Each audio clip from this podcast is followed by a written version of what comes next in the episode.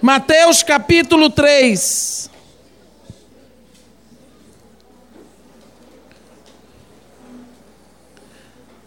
Isso não é agressividade, não, é só para agilizar. Pessoal, irmã é agressiva, não, é só para agilizar a turma que aí está comprando chimia hoje. É chimia. Chimia.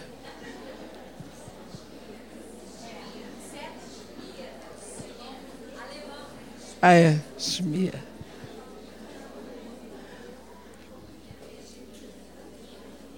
A irmã aí que está abençoando a outra, pode entrar. Essa comunhão lá do lado de fora, entra.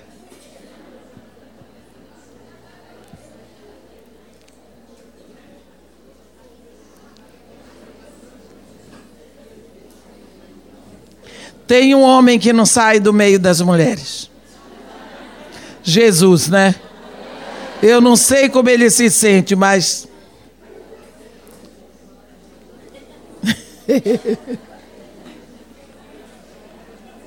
Elas deixaram os maridos e os filhos, estão aqui comigo. Vamos lá. É Alice traz Heloísa. Tem mãe que só vem quando a filha traz, assim, vamos embora. Bem, então nós vamos agora nos recolher. E todo mundo já estirou as pernas um pouquinho, já foi lá fora, entrou na fila, tomou café. Está todo mundo pronto agora, né? Nós falamos sobre água, agora vamos falar sobre fogo. Né? Então vamos abrir as nossas Bíblias. Já está gravando? E eu estou falando isso tudo e está sendo gravado, mas você limpa depois, não é?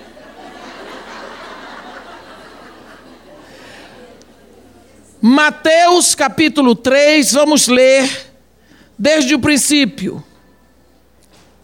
Naqueles dias apareceu João Batista pregando no deserto da Judéia e dizia: Arrependei-vos porque está próximo o reino dos céus. Porque este é o referido por intermédio do profeta Isaías, voz do que clama no deserto. Preparai o caminho do Senhor, endireitai as suas veredas. Usava João vestes de pelos de camelo e um cinto de couro. A sua alimentação eram gafanhotos e mel silvestre. Então saíam a ter com ele Jerusalém, toda a Judéia e toda a circunvizinhança do Jordão, e eram por ele batizados no rio Jordão, confessando os seus pecados. Vendo ele, porém, que muitos fariseus e saduceus vinham ao batismo, disse-lhes: Raça de víboras, quem vos induziu a fugir da ira vindoura? Produzi, pois, frutos dignos de arrependimento. E não comeceis a dizer entre vós mesmos: Temos por pai a Abraão, porque eu vos afirmo que destas pedras Deus pode suscitar filhos a Abraão. Já está posto o machado à raiz das árvores. Toda árvore, pois, que não produzir bom fruto, é cortada e lançada no fogo. Eu vos batizo com água para arrependimento. Mas aquele que vem depois de mim é mais poderoso do que eu, cujas sandálias não sou digno de levar. Ele vos batizará com o Espírito Santo e com fogo. A sua pá ele a tem na mão e limpará completamente a sua eira. Recolherá o seu trigo no celeiro, mas queimará a palha em fogo inextinguível. Amém. Esse momento que nós estamos vendo aqui na, na Bíblia é um momento histórico tremendo, não é? Mas eu também acho que é um momento dramático. Se nós pensarmos o que estava acontecendo, as coisas mais importantes que Deus faz na terra, às vezes o povo de Deus está dormindo. Belém dormia quando nascia Jesus, né? Estava todo mundo dormindo estrela no céu, os magos vieram do Oriente. E em Israel estava todo mundo dormindo. Agora está acontecendo algo dramático. é João Batista passando um cajado para Jesus. Não é? É João e Jesus que estão pisando numa linha divisória do tempo. O Antigo Testamento está chegando ao fim. O Novo Testamento está começando. A maior característica do ministério de João, que é o último profeta do Antigo Testamento, você vê que o primeiro profeta mencionado na Bíblia é o Abrão, é, é o hebreu Abrão, não é? Ele é mencionado como o primeiro profeta na Bíblia. E o último profeta do Antigo Testamento é João. Agora, nós vemos que a característica do ministério de João era imergir pessoas na água como sinal de arrependimento. João, quando chega a hora ele podia ter olhado para Jesus e pensado: como será que vai ser o ministério dele? Será que agora que eu passo o cajado, que eu entrego, porque João sabia que ele ia sair da cena, será que ele também vai batizar? Será que ele também vai ser um batizador? E ele recebeu do Espírito Santo. João, a resposta que Jesus batizaria sim. Que Jesus ia ser um batizador, mas com uma diferença. Em vez de Jesus imergir pessoas naquelas águas escuras do Rio Jordão, ele batizaria de modo significante, diferente, tremendo. Ele colocaria os seus seguidores dentro de chamas de fogo. Ele batizaria os seus seguidores no fogo. Porque batizar significa emergir. E Jesus veio para imergir a todos nós no fogo. Entrar em contato com Jesus Cristo, então, meus irmãos, é estar em contato com o Espírito Santo, é estar imerso no Espírito Santo, é estar imerso no fogo. Viver neste planeta é escolher nesses dois fogos. Você veja lá em Gênesis, no capítulo 3, no versículo 24, é, quando diz: E havendo Deus expulso Adão e Eva do jardim, colocou a leste os querubins e uma espada de fogo, uma espada flamejante, que se movia em todas as direções para guardar o caminho de acesso à árvore da vida. Então a árvore da vida ficou impedida de ser tocada. Mas, porque tinha uma espada de fogo. Fogo. Você se lembra que a palavra de Deus diz em Isaías: Quando passares pelos rios, eu serei contigo. Não, quando passares pelas águas, eu serei contigo. Quando passares pelos rios, eles não te submergirão. Quando passares pelo fogo, ele não te queimará, nem a chama arderá em ti, porque eu sou o Senhor teu Deus. Como é que você passa pelo fogo e não se queima? Não existe isso. Então, se Deus está dizendo, tem uma explicação. Você bota uma brasa dentro do fogo e o fogo queimou a brasa? Fogo não queima fogo. Então, se existe uma espada de fogo guardando o acesso à árvore da vida, para eu me alimentar da árvore da vida, eu tenho que passar por essa chama de fogo. E para eu passar é preciso que eu esteja batizada no fogo. Jesus me batiza no fogo e eu passo pela parede de fogo e vou até a árvore da vida, porque fogo não queima fogo. Significa que ele nos torna, nos torna imunes ao fogo, porque ele nos torna fogo. Ele nos batiza no fogo. Então nós não precisamos ter problema nenhum com fogo. Nenhum com o Espírito Santo nós estamos batizados no fogo. No dia de Pentecostes, o que veio sobre aqueles apóstolos foram chamas de fogo. Fogo. Não é? Então você vê a explosão que deu no coração deles fogo.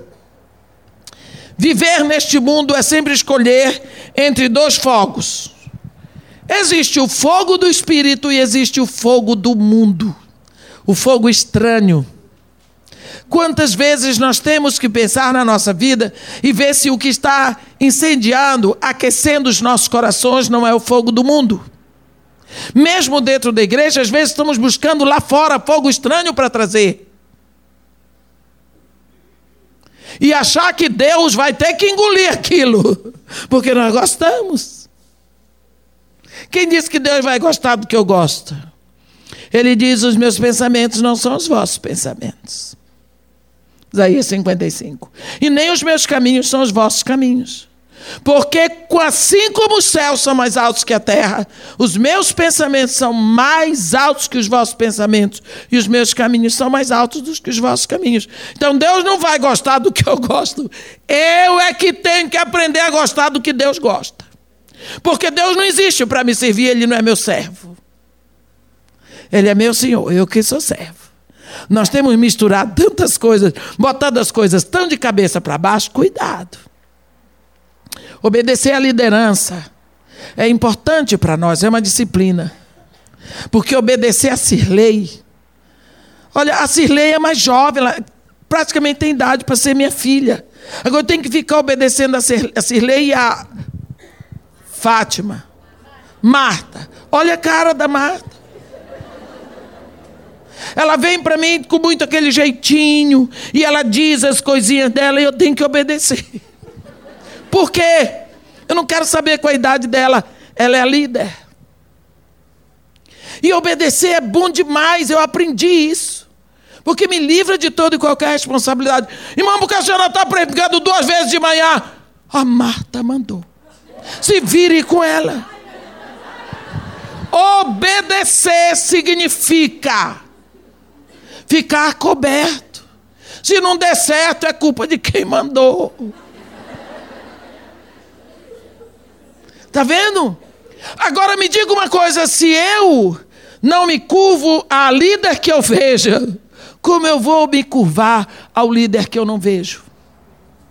Então é preciso que você aprenda a obedecer o líder que você vê, com defeitos, com pecados. Muitos deles são difíceis. Eu nunca vi líder fácil. Mas Deus não nos dá o líder que nós queremos. E nem o que merecemos, graças a Deus. Ele nos dá o líder que nós precisamos. Não é? Para sermos santificados. Portanto, não vem coisa fácil. Mas vem coisa boa de Deus. E isso que é importante, eles também não recebem os liderados que eles querem, mas o que eles precisam para a santificação. o líder também vai sendo santificado, porque não é não? Então nós precisamos saber disso. Que nós precisamos descobrir se nós estamos sendo, sendo aquecidos pelo fogo do mundo. Precisamos parar muito mais para pensar na nossa vida. Porque às vezes nós estamos indo num, num jumento só e nós não fazemos que nem Axa, não apiamos. Uns descem do cavalo que nem Nama, outros caem do cavalo que nem Paulo. Outros apeiam do jumento, mas ninguém fica em cima. Com Deus vai ter que descer, botar o pé no chão e ver assim, ó, todos pecaram, inclusive eu, né? Então, olha, você vê que tem um fogo lá em cima, o sol, e tem um fogo lá embaixo, que está no centro da terra, é a pirosfera, e nós estamos entre dois fogos. Às vezes nós não compreendemos que nós habitamos na superfície da terra. Aqui em cima, não sei como, que é, ela é redonda, mas a gente fica, tem a força da gravidade, né? Bota todo mundo em pé. Nós estamos entre dois fogos. Quando nós estudarmos a chuva, nós vamos ver que nós estamos entre duas águas. Né? Estamos sempre no meio desses dois fogos, fogos. O fogo divino lá de cima nos aquece. Não é? Mas também tem o fogo do mundo. Lá em Hebreus 12, no versículo 29, tem escrito que Deus é fogo consumidor. Lá em Isaías está escrito assim: quando o Senhor lavar a imundície das filhas de Sião e limpar Jerusalém da culpa de sangue do meio dela com o espírito de justiça e com o de fogo, o espírito de fogo purificador. Existem muitos aspectos do fogo que, quando nós considerarmos nos ajudam a ver mais claramente o trabalho do Espírito Santo. Quando nós estudamos esses símbolos, não significa que o símbolo é o Espírito. Só a Bíblia usa símbolos que nos ajudam a compreender melhor, a crescer, a aprofundar a nossa intimidade com o Espírito Santo. Primeiro, sobre o fogo, você sabe que o fogo consome.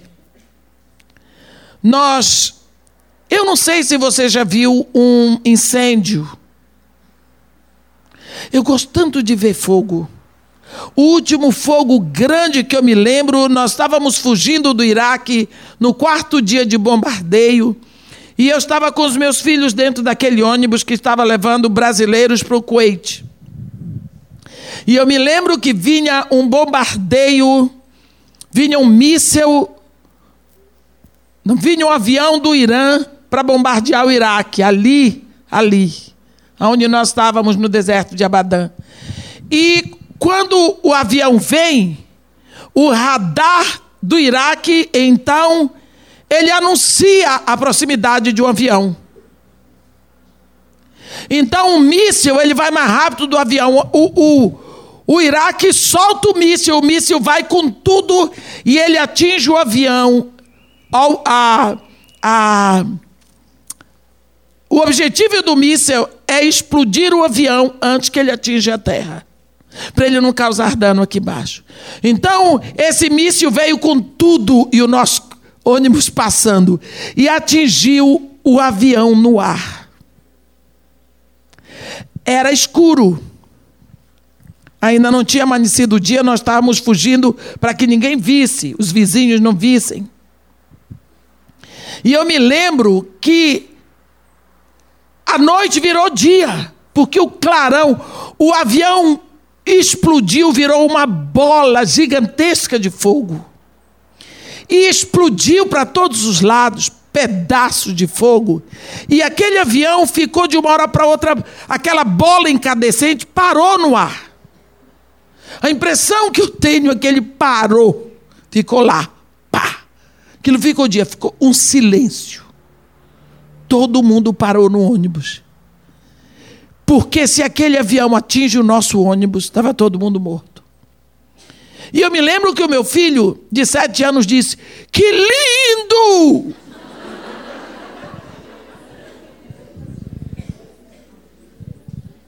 E nós ficamos ali parados. E depois aquele avião foi caindo devagar, aquela bola foi tch, devagar. Ele veio descendo e tudo foi se apagando e voltou a ser noite. Eu nunca me lembro, é, essas imagens ficam na mente da gente. Mas tem uma coisa que eu, eu me lembro como se fosse hoje. Eu, eu me lembro quando eu era jovem, eu me lembro de um incêndio de um ônibus maravilhoso.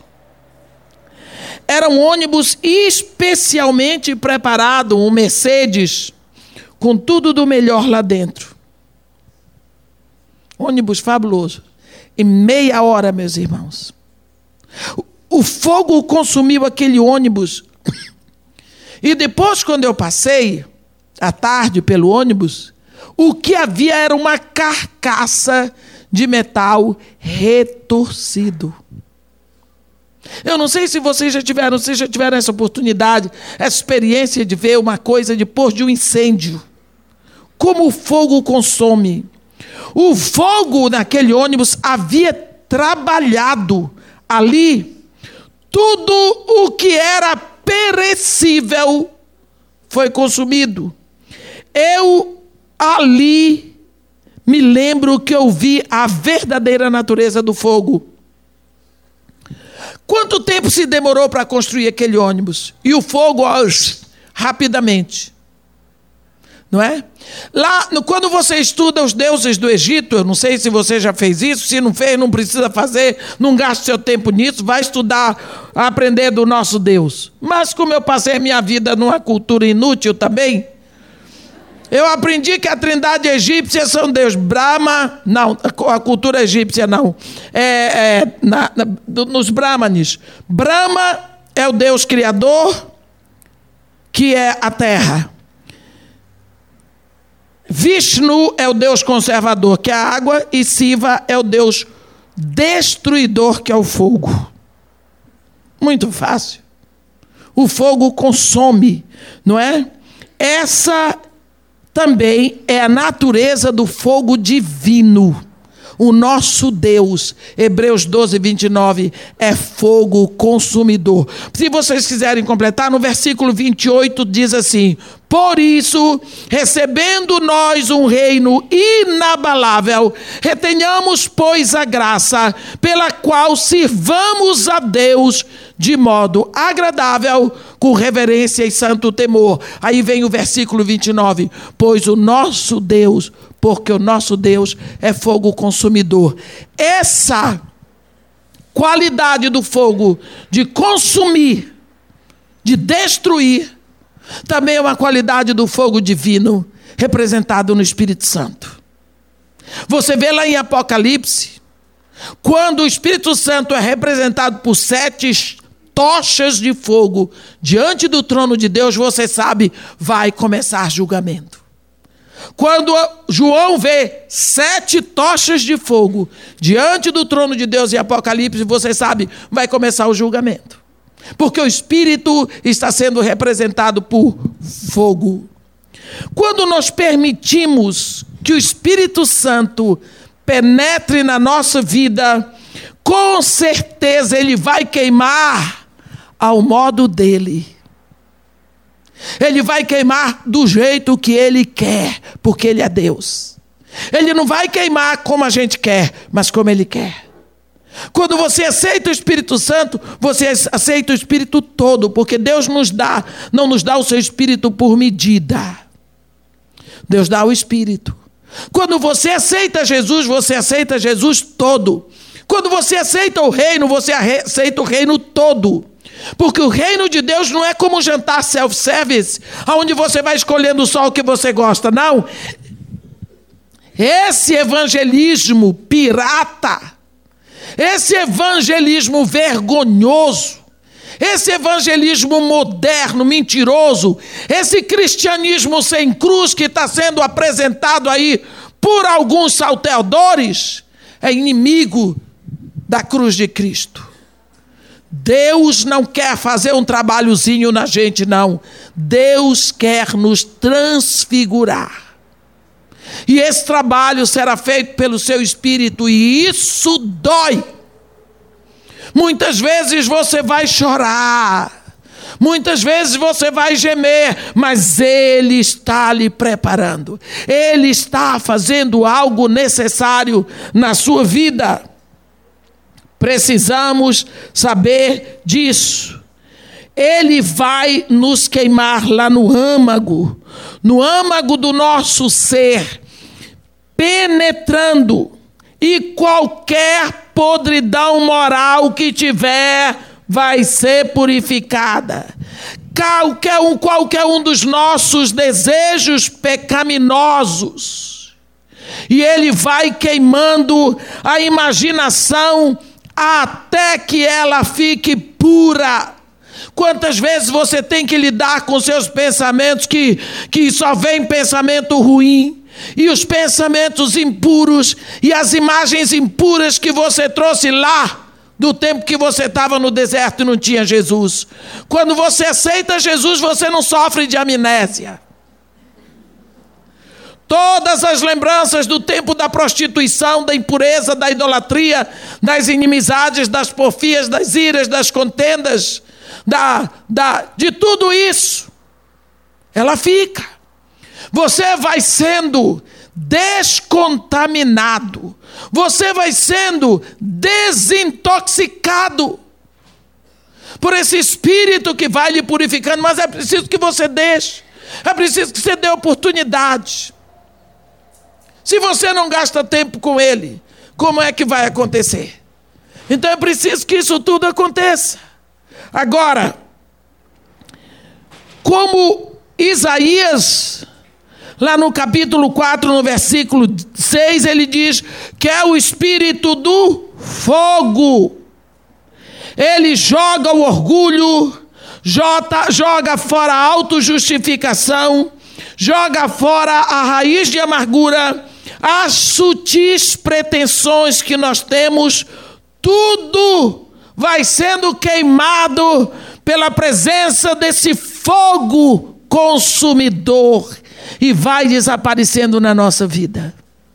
Ele vai nos limpando. Ele vai consumindo tudo que é palha seca, tudo que não serve para a operação dele. Eu me lembro quando eu comecei meu trabalho no Morro Dona Marta. Eu tinha loucura para ter um coral de crianças. Naquela época eu cantava, naquela época eu tocava, hoje eu não faço mais nada disso. Mas eu queria, quando eu comecei lá, ter um coral de crianças para cantarem nas igrejas. Depois Deus foi direcionando. E depois eu queria um barraco, porque eu comecei meu ministério lá na pracinha. Quem daqui só a pessoa que conhece é só a Heloísa, né? Não, não, a Cirlei foi lá. É. Então,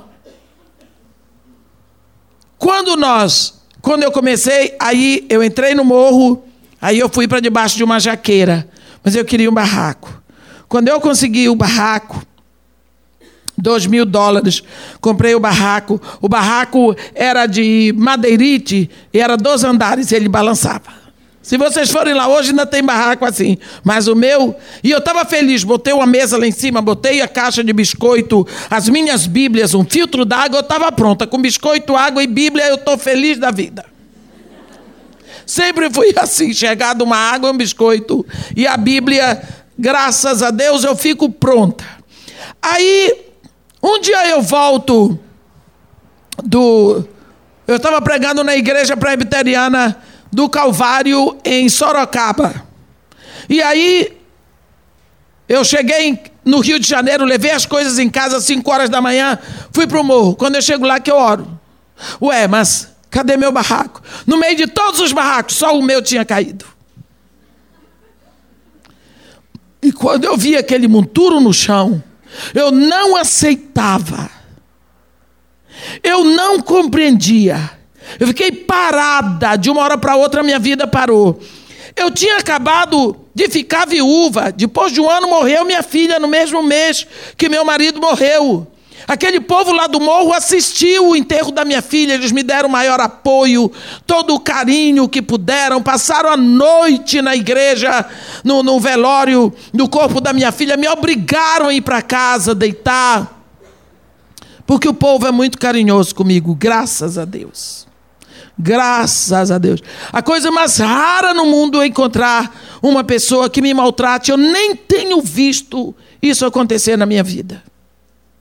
Eu não conheço pessoas que me maltratam. Não conheço. Eu não estou fazendo proselitismo. Eu digo que Deus. É muito bom, então eu sou cara de pau. Que eu nem, eu nem percebo. Se maltrata, eu não percebo e aí eu acho que a pessoa resolve mudar. E nesse dia, quando eu cheguei lá, que eu vi aquele barraco no chão, olha, foi tanto ataque na minha imaginação. Deus não me ama, Deus não me quer, Deus vai ver que os outros são filhos, eu sou oferecida. Olha, é tanto ataque que vem. Tanto ataque, tanto ataque.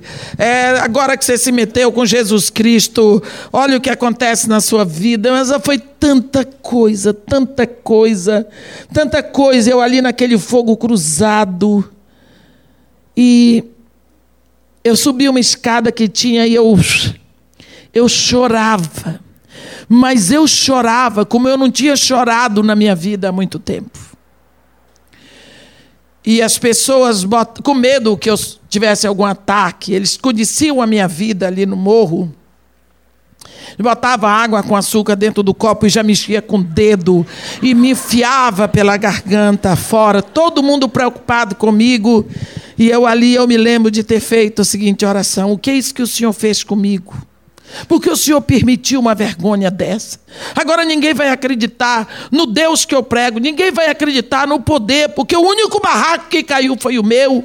Que poder que eu tenho, que autoridade que eu tenho para falar no seu nome. Se eu sou derrotada, se eu sou envergonhada. Mas o Senhor está pensando. Eu falei isso, eu já pedi perdão a Deus. O Senhor está pensando? Eu sou sua amiga. O Senhor faz isso comigo que sou sua amiga, é por isso que o Senhor não tem muitos amigos.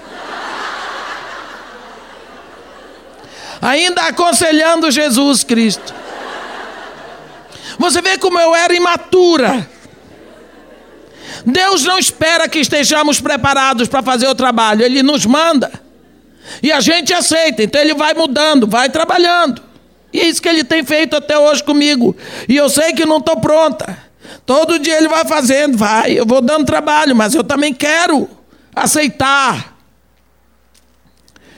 E Chorei ali, eu disse: o senhor está pensando que eu vou lhe deixar? É? Não vou, não. Eu já entrei nessa, não vou lhe deixar, não, Jesus. Está pensando? Eu vou seguir o senhor. Agora eu não abro mão, não. Eu sempre fui assim, muito pertinaz.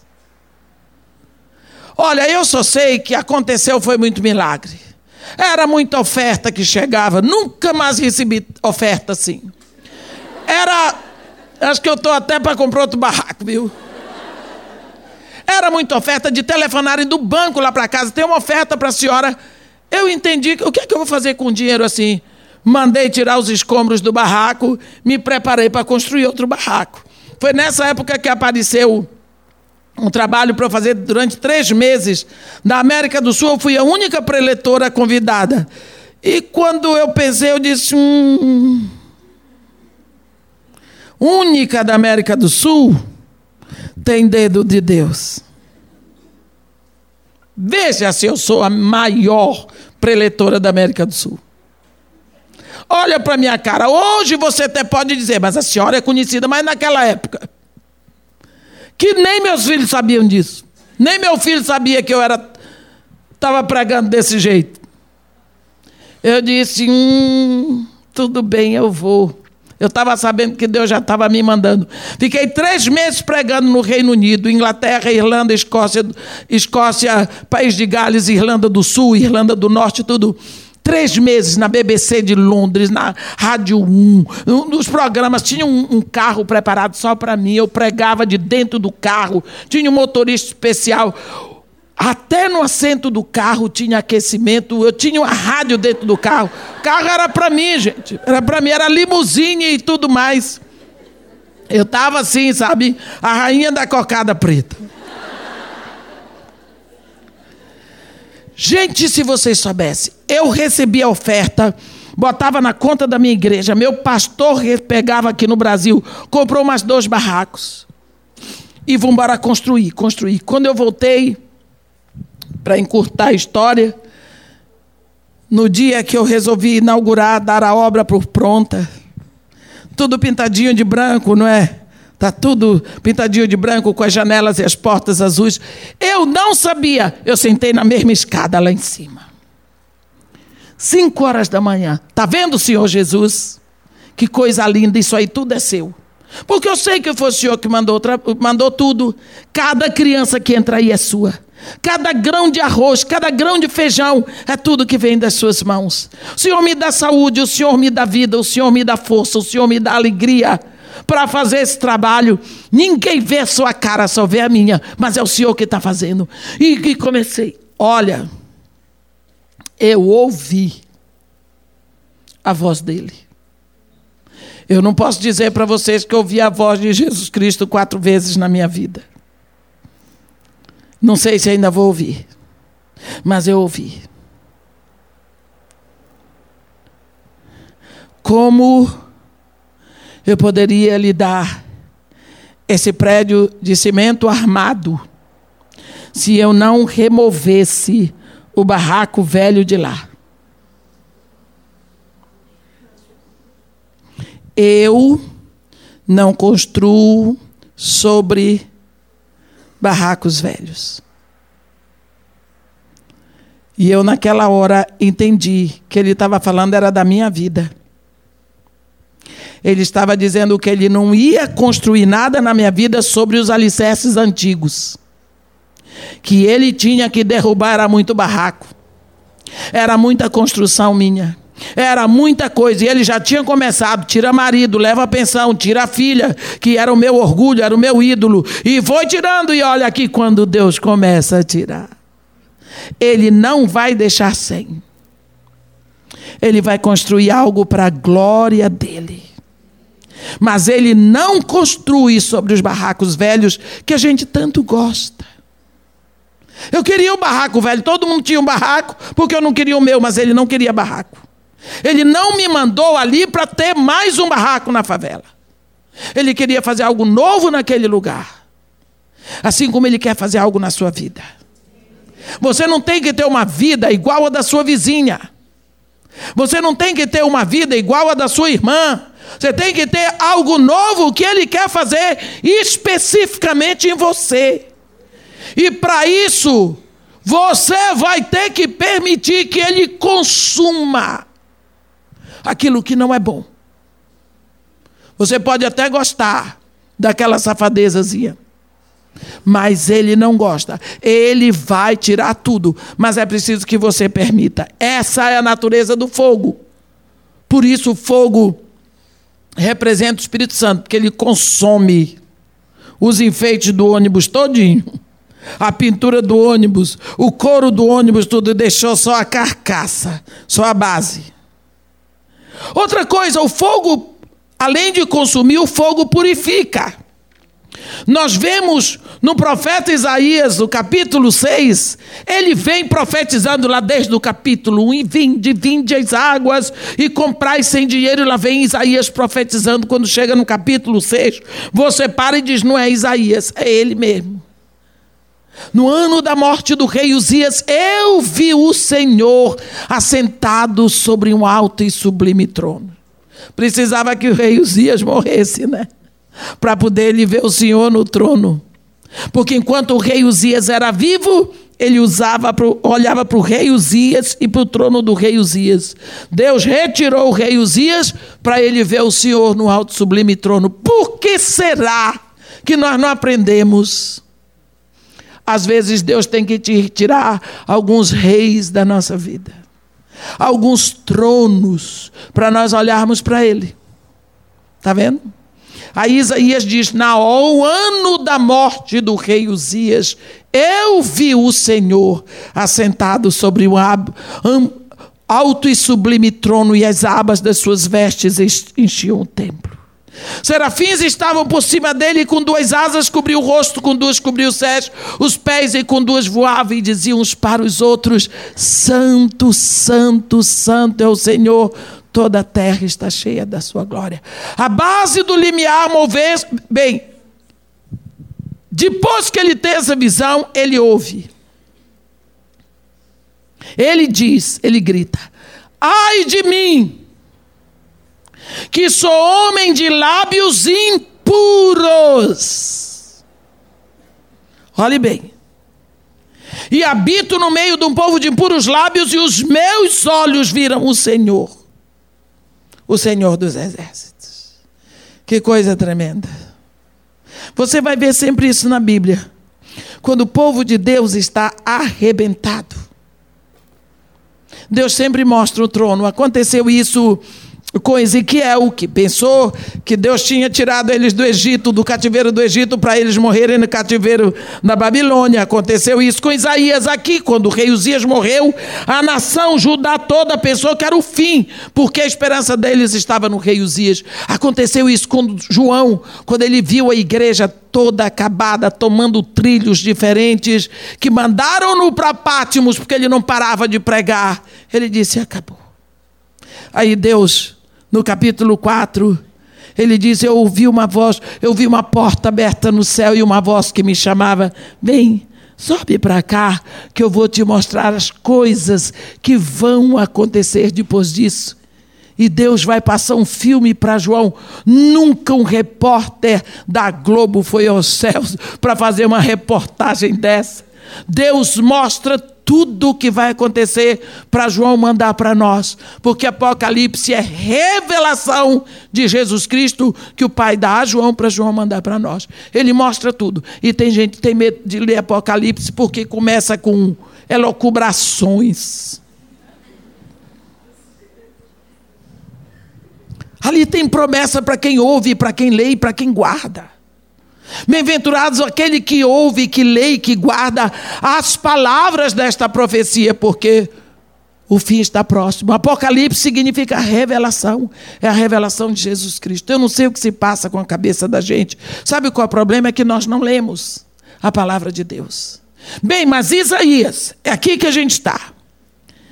Você viu que quando ele se encontra, ele se depara diante do trono de Deus, a visão de Deus, o que foi que sobressaiu? A consciência dele, sem dúvida nenhuma, era dos seus lábios. E não há pecado, meus irmãos, mais fácil de se cometer do que o pecado que nós cometemos com os nossos lábios. Não é? É tão fácil. Nós vemos lá no Salmo 16, o rei Davi dizer no versículo 11: Eu disse na minha perturbação, todo homem é mentiroso. Olhe bem. Você vê Pedro, lá em Marcos 14, no versículo 31, ele assegurou Jesus assegurou: ainda que me seja necessário morrer contigo. Olhe bem, de modo nenhum te negarei. Disse, disse, Pedro disse isso com a boca. Diz. Logo depois, ele negou o mestre. Negou. Lá em Mateus 26, no, no versículo 72, e ele negou outra vez com juramento: Não conheço tal homem. Quer dizer, ele nem sabia se aquele que estava lá perto era Jesus. Não conheço tal homem. A Bíblia diz em Mateus que ele negava e ele praguejava. Olha só. Boca. Paulo, lá em Atos 23, ele, com a boca, ele xingou o sumo sacerdote, chamou o homem de parede esbranquiçada. Rapidinho. E daqui a pouco ele teve que pedir perdão. Levou um tapa na boca. Teve que pedir perdão. A Bíblia mostra muitas vezes que o povo fala o que entristece o coração de Deus. A nossa boca é muito rápida, os nossos lábios se abrem, a nossa língua é, é um negócio venenoso. Lá em Juízes 6, você vê Gideão questionar o Senhor e expressar diante de Deus a incredulidade dele. Jonas. Jonas, coitado. Aquele dali é que nem a gente, só Deus. No capítulo 4, ele disse palavras que certamente tentaram a paciência de Deus. Mas vemos que os serafins queimaram os lábios de Isaías. E disseram para ele: A tua iniquidade foi tirada, o teu pecado foi perdoado. Os lábios deles ficaram purificados. É assim que o Espírito pode nos purificar também. Não é? É bom sempre pedir purificação pelas palavras que saem dos nossos lábios. O fogo purifica. Eu estava lendo de uma vez que uma pessoa ficou perto de um, um senhor que estava fazendo um trabalho numa prata e ele estava purificando ali, né? Ele estava com aquele fazendo aquele trabalho de botar fogo para no, no, no, alguma coisa de ouro. Estava lá tra trabalhando. Estava lá. E a pessoa disse: quando é que você vai acabar? Ele disse: quando ficar puro. Mas como é que você sabe quando ele fica puro? É quando eu olho para esse pedaço de ouro e eu vejo o meu rosto refletido nele. É quando eu me vejo nele. Hum, eu estava lendo isso. Eu disse, ai, ai, ai. Deus não vai purar, parar de me purificar até que ele se veja em mim. É melhor eu cooperar de uma vez. Você pensa como o ouro sofre até refletir o rosto daquele ourives, né? Pensa nisso aí você. Está pensando que cristianismo é brincadeira? Pensa que Deus entregou seu filho lá na cruz porque ele estava se divertindo com a gente? É muito sério. A quem muito foi dado, muito será requerido né? O fogo amolece, o fogo purifica, o fogo consome, o fogo amolece, né? Você pode escrever o que você quiser numa placa de cera, mas bota no fogo. A Bíblia diz: derretem-se como cera os montes na presença do Senhor de toda a terra. Lá no Salmo 68, no versículo 2 está escrito assim: Como se derrete a cera ante o fogo, assim a presença de Deus perecem os iníquos. Não é? Eu acho que isso aconteceu na vida de Paulo. Vamos botar Paulo. Não é? Antes da conversão de Paulo, você pensa como era o coração de Paulo? O coração dele era cheio de palavras de blasfêmia e de rebelião. Ele saiu matando os cristãos, gente. Ele se encarregou de levantar a grande perseguição da igreja. Ele tomou para si esse negócio aí. Você pensa que homem, quando ele veio a Jesus, o fogo do Espírito, a vida dele começou logo que ele foi caindo do cavalo. E quando ele levantou ali no caminho de Damasco, ele levantou. Jesus, quando ele disse: Quem és tu, Senhor? Jesus disse: Eu sou Jesus a quem te persegues. Agora levanta. Quer dizer, não fica aí conversando, não. Levanta e anda. Porque não dá tempo para perder. Tem gente que depois da conversão está esperando. Esperando o quê? Ah, para o Espírito fazer uma obra o quê? Você acha que o Espírito vai fazer uma obra se você não fizer nada? Você fica aqui, você é algo morto? Você é uma tábula de cera para o Espírito ir fazendo? Não! É você que tem que, que, procurar, é você que tem que orar, é você que tem que buscar, é você. O reino se ganha com esforço. A procurar. Irmã, a senhora tem uma memória privilegiada. Que trabalho lindo que o Espírito Santo faz na sua vida que a senhora sabe de cor. É? Você acha que o Espírito Santo me deu o espírito de adivinhação? Eu vou adivinhar o que eu não gastei tempo memorizando. Você sabe quanto tempo eu passo para memorizar isso tudo que eu digo aqui bonitinho, rapidinho?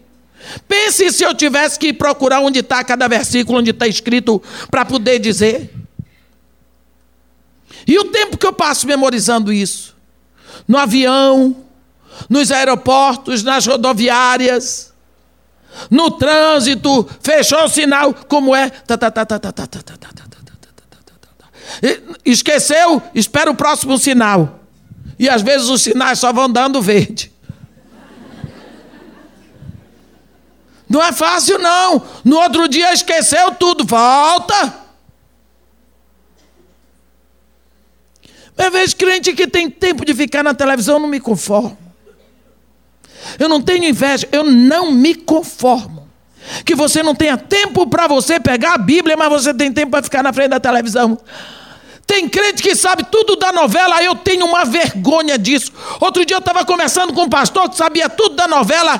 Eu disse para ele: Homem, como é que você tem coragem de engolir essa sujeira? Eu fiquei com muita vergonha. Ele sabe os personagens. Ele sabe a história da novela. A senhora não sabe? Eu disse, pastor, onde é que o senhor acha tempo? Porque eu não tenho o tempo que eu preciso para ficar com a palavra de Deus. Como é que tem tempo? Mas a senhora não está por dentro das coisas? Estou. Eu assisto CNN. É só documentário. Só as notícias do dia. Ou eu pego e ligo no repórter de 11 horas da noite. Se não der tempo, no de meia-noite. Para assistir o que está acontecendo e acabou. Novela não é da minha conta. Mas saber o que está acontecendo, eu quero saber o que está acontecendo. Na nossa vida espiritual. Porque eu não vou ficar aqui plantando para traça. Eu não vou ficar aqui trabalhando para traça ruer. E tudo que eu botar para minha vida, que não é do reino, vai ficar para traça. Eu quero construir para a glória. Eu acordei para isso, a misericórdia de Deus veio na minha vida. Eu não vou abrir mão desta graça, dessa misericórdia de Deus. Tem gente esperando que alguma coisa aconteça. Como? Acorde, meu irmão. Faz que nem um baiano, se assunte. Tem um ditado lá na Bahia que diz assim: Fulano, Fulana quer casar e ainda quer ser feliz. Imagina, quer dizer, ela quer demais. Quer casar e ainda quer ser feliz. Olha lá, que exagero. É gente assim já tem a salvação, ainda quer que o Espírito Santo faça tudo para ela. Eu vou ficar na imoralidade, na televisão, não vou orar, e o Espírito Santo aí que faça um trabalho. Por quê? Você está fazendo algum favor a Deus, é? Parece até que o reino é seu e você está dando para Deus. Acorde, porque os seus valores estão trocados. Os seus valores estão trocados. Quando Paulo veio para Jesus, o fogo do Espírito entrou na vida dele, o mal que estava no coração dele foi dissolvido, as palavras de blasfêmia e de rebelião se dissolveram por causa do fogo, por causa do Espírito que entrou na vida dele. Olha, eu gosto muito de ler sobre avivamento. Se eu estive, eu tive a graça de ser levado para conhecer os lugares de avivamento. Eu fui convidada para pregar lá, no país de Gales, na Irlanda do Norte, na Inglaterra, na Escócia. Eu fui lá, eu estou indo agora de novo em fevereiro. Eu e a Kay, nós fomos convidados de novo para ir nesses lugares onde houve avivamento. Então, você sabe que uma das coisas que eles contam sobre aqueles mineiros durões, casmurros, boca cheia de palavrão, só pensa em moralidade. Durante esse período de avivamento, esses homens foram amolecidos. Muitos tiravam os seus capacetes e caíam de joelho, soluçando batendo no peito e dizendo: Deus, salva-me, salva-me, eu sou pecador. Eu estava conversando com um senhor, velho, que ele me disse que veio do campo. Ele disse: me deu um desejo que eu saí de cima do, do trator que eu estava, eu parei. E eu andei até a cidade, cheguei na frente de uma igreja, eu entrei e eu vi uma menina de 12 anos recitando João 3,16. Porque Deus amou o mundo de tal maneira, deu seu Filho unigênito para que todo aquele que nele crê não pereça, mas tenha vida eterna. E ele disse que aquilo ia rasgando ele por dentro, e ele caiu, e ele caiu, e ele caiu. E ele disse: Ali eu entreguei minha vida a Jesus Cristo, me sentindo o mais podre dos homens. E não querendo mais ser podre. E clamando a Jesus para que me lavasse e que me limpasse. Está vendo? O fogo, o fogo, ele purifica. O fogo consome. O fogo amolece. Você sabe disso, né? Bota feijão no fogo para amolecer. Feijão você não cozinha na água fria. Nada amolece na água fria quando você tem que cozinhar. O fogo também mantém as coisas em movimento, não é? Lá em Levítico 6, no versículo 12, Diz assim: o fogo, pois sempre arderá sobre o altar, não se apagará. Mas o sacerdote acenderá lenha nele cada manhã, e sobre ele porá em ordem o holocausto, e sobre ele queimará a gordura das ofertas pacíficas.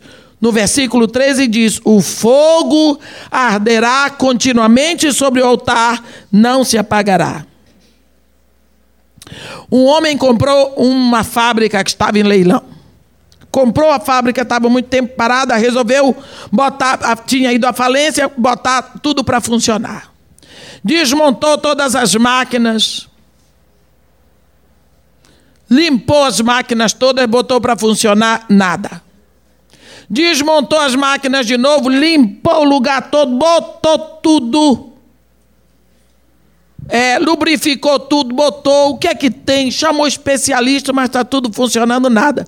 Um homem se lembrou, pera lá, foi lá embaixo, tocou fogo na caldeira, botou fogo na caldeira. Aí, o fogo é combustível, não é? Para movimentar. Aí liga a máquina, a máquina vem, Flup, flup, flup, pu, pu, pu, pu. No instante trabalhou. Faltava fogo. Faltava fogo. Ele colocou lenha e tudo começou a trabalhar. Isso nos mostra que sem fogo não vai ter movimento. Parece a situação de algumas igrejas que tem tudo menos o fogo. Está tudo arrumado. Vocês já viram ca caixão de defunto? Não parece alguns lugares que a gente vai, o defuntinho está lá, arrumadinho, bem vestidinho, tudo de flores. O caixão é de primeira, mas está morto. Se tiver flores e não tiver, dá no mesmo. O povo tem uma mania de botar flor em defunto. Que bom que defunto não espirra, né? A menos que o fogo do Espírito Santo esteja trabalhando numa comunidade, não vai haver progresso. Porque sem fogo, o fogo é um, é um combustível necessário. Se não tem o Espírito, não há crescimento. Presta atenção. Não significa que um grande bloco cresceu e aumentou por causa do Espírito Santo. O movimento do Sem Terra cresceu muito, não tem o Espírito. O PT cresceu muito, não tem o Espírito. Assim são algumas coisas que a gente vê aí que dizem que é igreja. Avolumou muito. Tem o Espírito? Não. O Espírito traz crescimento com purificação. corpo vivo cresce. Porque se não está crescendo, tem algum impedimento, pode ter alguma enfermidade. Se seu filho não crescer, você leva ao médico. Mas se ele está crescendo direitinho, ele está se alimentando bem. Não é? É necessário o fogo para mover. Ele deve queimar continuamente. O fogo também ele tem outra capacidade de aspirar. Preste atenção no que eu quero dizer. Os gregos diziam que a água é um elemento da terra e o fogo é um elemento do céu. Por quê? Se você jogar água aqui, ela desce para a terra. A água da chuva, ela desce para a terra. Todo o mover da água é para baixo, mas o do fogo é para cima. Acenda uma vela, que você vai ver que a chama vai para cima. Você vira a vela de cabeça para baixo, ela derrete tudo, mas porque o, o fogo, o mover dele é sempre para cima. Ele se expressa para o céu. O fogo tem em, mesmo, em si mesmo um mover para o alto. O Espírito nos leva a buscar o que é do alto. Lá em Colossenses 3, lembra? Se sois do alto, buscai as coisas lá do alto, pensai nas coisas lá do alto, onde Cristo vive assentado à direita do Pai. Deixai as coisas daqui da terra, porque morrestes e o vosso espírito está oculto, as vossas vidas estão ocultas com Cristo em Deus. Quando o fogo de Deus queima em nós, os nossos corações buscam alto. Você se lembra da, daquela situação do capítulo 18 de 1 de Reis entre Elias e os profetas de Baal? O que Elias disse o seguinte: há de ser que o Deus que responder com fogo, esse é Deus. Pronto. Porque o nosso Deus é o único Deus que responde com fogo. Agostinho, eu não sei se vocês têm alguma coisa contra ele, mas eu gosto muito de Agostinho. Ele foi um líder espiritual do quarto, quinto séculos depois de Cristo. Ele dizia assim: achegue-se ao fogo do Espírito Santo, e outros serão incendiados, porque um coração amoroso incendeia outros corações. Você não pode querer que as outras pessoas perto de você sejam convertidas se você não é. Você é um mau exemplo, murmurador, deve os outros, passa cheque sem fundo, se aborrece, não chega na hora certa, é péssimo no que faz, e você quer que os outros venham para Jesus Cristo só porque você diz que é crente? Não. As palavras movem, mas o exemplo arrasta. É pelo seu exemplo que outros virão. Não virão na hora que você quer, mas você deixa uma chama acesa John Wesley, ele pensava do mesmo jeito. Ele dizia assim: incendeiem-se por Deus, e o mundo saberá que você está queimando. O mundo reconhece se Deus está queimando em você. O mundo sabe se o seu o fogo que incendeia você é de Deus ou se é do mundo. Deus é fogo consumidor e Jesus Cristo é Deus. Assim ele sempre nos incendeia e é por isso que ele só nos batiza com fogo. Nos Estados Unidos, numa pequena vila, havia uma igrejinha bem pequena que a gente chama capela. Pouquinha gente. Aquelas velhinhas de cabeça branca iam lá. Não tinha nenhuma expressão a igreja. Ninguém olhava para a igreja. Aí um dia, no inverno, um dia de inverno, a igrejinha estava lá toda de neve por fora, lá em cima, toda pintada de neve. Aconteceu uma coisa interessante. A igrejinha pegou fogo. E o fogo começou lá dentro. E a igrejinha começou a pegar fogo. A cidade toda começou a olhar para a igreja. E todo mundo foi atraído para lá para a igreja. Porque a igrejinha Estava pegando fogo. Está vendo? Isso é uma parábola, viu?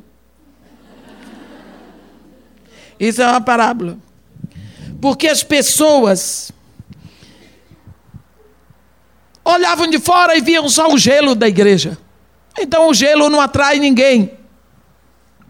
Mas uma igreja em chamas atrai.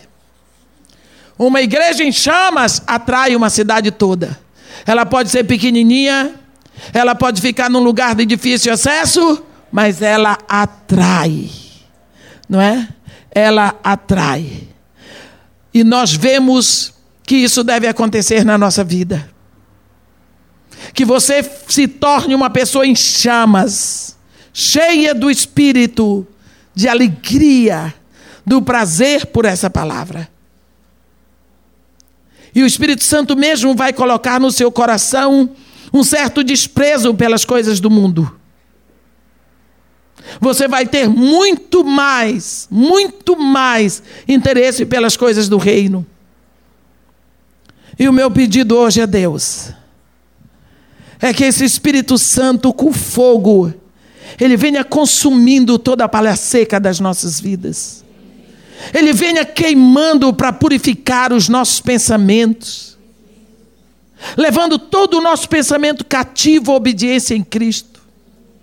Ele venha derretendo toda a cera mundana que está em nós ele venha trazendo um mover em nós, uma dinâmica que nos impulsiona a trabalhar para o reino. E ele venha queimando de tal forma que ele nos, nos faça pessoas atraentes, que as pessoas possam olhar para nós e queiram queimar do mesmo fogo que queima os nossos corações. Que Deus nos abençoe e nos guarde. Que faça resplandecer o seu rosto sobre nós e tenha misericórdia de todos nós. Amém.